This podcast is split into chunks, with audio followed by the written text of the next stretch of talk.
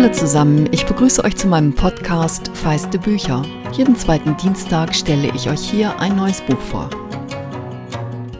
Ihr Lieben, am Sonntag bin ich davon überrascht worden, dass Feiste Bücher genau 88.880 Mal gehört worden ist. Da passt es gut, euch endlich das Buch vorzustellen, das mich diesen Frühling ganz besonders überrascht hat. Es geht heute um das Debüt von Elina Penner. Wenn ich eins an Büchern liebe, dann, dass sie mit einem Umblättern völlig unbekannte Welten eröffnen können. Und ich finde, genau das gelingt Elina Penner mit ihrem Roman Nachtbären.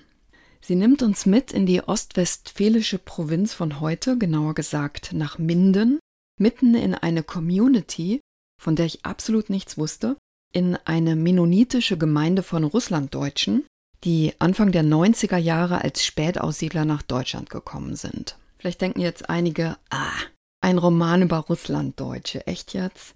Also, als ich das Buch gelesen habe, hatte dieser irre Krieg noch nicht begonnen, aber ich würde es euch heute umso mehr ans Herz legen. Und tatsächlich, kleiner feiner Unterschied, geht es um Russland-Mennoniten, die ungefähr 10% der Russlanddeutschen ausmachen. Elena Penner ist selbst als Vierjährige mit ihrer Familie in Deutschland im Auffanglager Unna Massen angekommen. Ihr Buch sei eine Liebeserklärung an ihre eigenen Leute, sagt sie in einem interessanten Interview mit dem Goethe-Institut Türkei. Und dazu stelle ich euch wie immer einen Link, diesmal auf YouTube, in die Show Notes. Mit Nachtbären könnt ihr eine wirklich ungewöhnliche neue Erzählstimme entdecken und eine Geschichte, die zwischen sehr bewegenden Momenten und sehr, sehr dunkler Komik oszilliert. Es ist eine Familiengeschichte im Kern, in der es um Heimat, Gemeinschaft und Zusammenhalt geht, aber auch um dicke Autos und um Kühltruhen. Und es gibt den vermutlich schwarzhumorigsten Liebesbeweis großer Brüder, der mir bisher so untergekommen ist. Die Geschichte spielt vor allem während zwei Wochen im Mai 2020 im Mittelpunkt steht Nelly Neufeld. Nelly ist 35 und damit so alt wie die Autorin, aber wie Elina Penner mir gesagt hat, enden an dieser Stelle auch schon die autobiografischen Parallelen. Nelly hat eine Metzgerlehre absolviert, ist jetzt aber schon lange Hausfrau. Sie ist seit 15 Jahren mit Cornelius verheiratet und dass der gemeinsame Sohn Jakob genauso alt ist wie diese Ehe, ist, sagen wir mal so, kein Zufall. Nelly hat ein großes Bedürfnis nach Struktur, die sie besonders seit dem Tod ihrer geliebten Ömer im Glauben sucht. Denn sie fühlt sich in ihrem Leben aus verschiedenen Gründen ziemlich verloren. Und ja, ihr habt richtig gehört, das heißt Ömer. Und die Uroma ist die Öle Ömer, die alte Oma. Denn in russland-mennonitischen Familien wird Plotitsch gesprochen, was Elina Penner ganz selbstverständlich einwebt, und ihrem Buch auch dadurch einen richtig eigenen Sound gibt. In dem anfangs erwähnten Interview sagt sie über das Plotditsche, dass die Sprache für Mennoniten die Heimat sei. Das ist eine Form von Heimat, die sie mit sich herumtragen und die sie von Generation zu Generation weitergeben und die heute unterschiedlich ausgeprägt und mit Lehnworten aus allen möglichen Ländern auf allen fünf Kontinenten gesprochen wird. Ich lese euch jetzt mal eine Passage vor.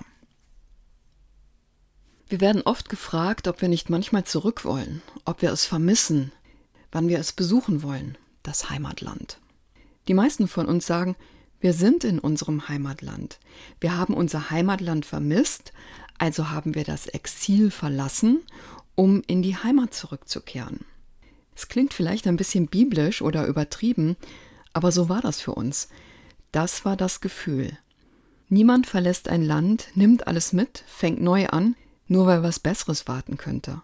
Nein, man muss auch etwas fühlen dabei. Ich weiß, dass es Dens Erhus in Russland war, aber ich kann mich nicht daran erinnern, so wie ich mich nicht an mein Elternhaus erinnern kann. Ich versuche mich an unser Haus in Russland zu erinnern und alle lachen. Ich versuche mich an unser Leben dort zu erinnern und es fällt mir schwer. Ich erinnere mich an den Zug und die Hitze und den Bus.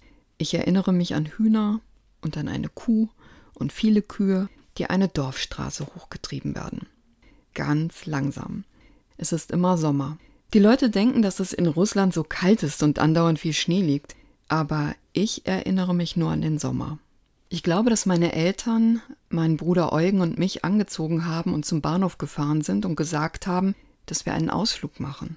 Und dann saßen wir drei Tage in einem Zug und dann in einem Flugzeug und dann in einem Bus und wachten in einem Auffanglager zwischen tausenden Menschen auf. Aber davon weiß ich nichts. Ich kenne nur die Fotos. An dieser Stelle möchte ich einen ganz kleinen historischen Einschub machen, weil das etwas von dem erklärt, was sie gerade erzählt hat.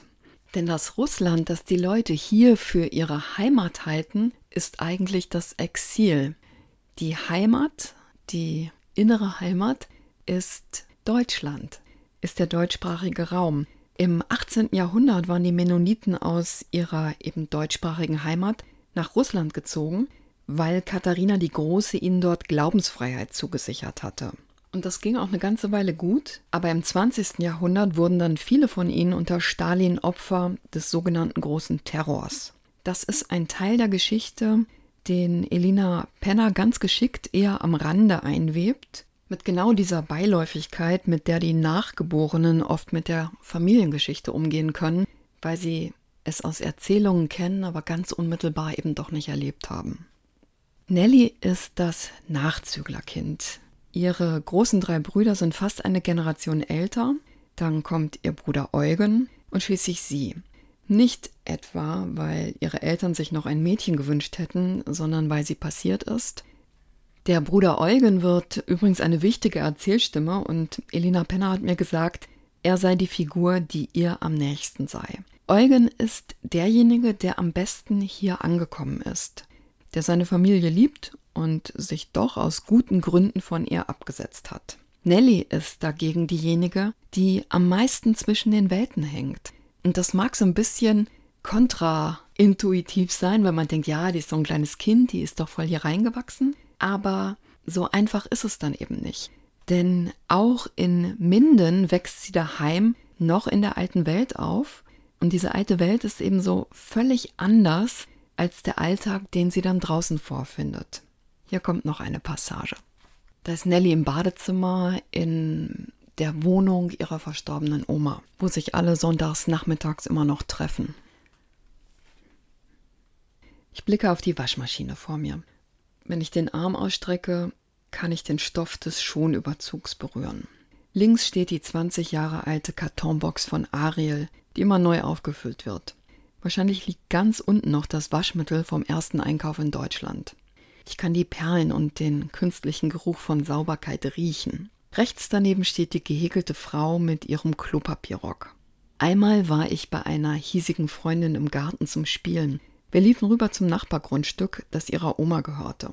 Die trank Kaffee mit ihren Freundinnen und hatte feines Geschirr. Festes Porzellan mit dunkelgrünen Blättern und hellrosa Blumen. Ganz leise waren die Frauen. Für mich waren sie reiche Damen. Sie hatten Sachen an, die fein aussahen und Tücher um den Hals, nicht auf dem Kopf wie bei uns. Der Kuchen war vom Bäcker, das habe ich sofort gesehen, Bienenstich. Die feinen Damen haben uns Kuchen angeboten, aber erst Hände waschen. Auf dem Klo habe ich dann eine gehäkelte Klofrau entdeckt. Sie war nicht neonpink und gelb wie unsere, aber sie war eine Klofrau. Und ich glaube wirklich, dass es das erste Mal war, dass ich dachte, meine Freundin und ich haben etwas gemeinsam. Doch zurück in Nellys Leben von heute. Mit Cornelius, ihrem Mann, läuft es gerade nicht so, denn Cornelius ist einer, der vom gesellschaftlichen Aufstieg träumt und Nelly, die neben ihren Empfindsamkeiten einen unbestechlichen Blick für seine Schwächen hat, ist ihm zu anstrengend. Er eröffnet ihr, Zitat, Ich will anstrengend nicht mehr, ich will einfach, ich will Liebe. Und so ganz weiß Nelly an diesem Sonntag auch nicht, wo Cornelius nach dieser Ansage abgeblieben ist, denn sie ist in einem emotionalen Ausnahmezustand. Viel mehr möchte ich euch an dieser Stelle auch gar nicht verraten. Nur so viel. Elina Penner hat wirklich einige unvergessliche Charaktere geschaffen und die deutsche Literatur ausgesprochen unterhaltsam um eine ungewöhnliche Perspektive erweitert. Nach Jahren in Berlin wo sie den sehr erfolgreichen Mütterblock Hauptstadtmutti betrieben hat, lebt sie heute wieder in der Provinz. nämlich in einem Dorf bei Minden mit ihrem Mann und den beiden Kindern. Und den Blog schreibt sie immer noch, erweitert um die Provinzperspektive. Eine Gefriertruhe, hat sie mir versichert, habe sie nicht, aber ihre Mutter, die habe drei. Warum das interessant ist, also das lest ihr am besten selber nach. Nachtbären von Elena Penner ist bei Aufbau erschienen. Das Hardcover hat 252 Seiten und kostet 22 Euro. Und wie immer die Bitte, wenn euch feiste Bücher gefällt, sagt es weiter. Ihr könnt auch einfach auf eine einzelne Folge, die euch gefallen hat, verweisen. Und klickt bitte auf Abonnieren bei euren Podcatchern, denn das sorgt dafür, dass der Algorithmus mir wohlgesinnt ist. Über den Austausch mit euch freue ich mich. Am einfachsten geht es bei Instagram. Ihr könnt mir aber auch gern mailen und zwar an feiste Bücher, Bücher dabei mit ue.gmx.de.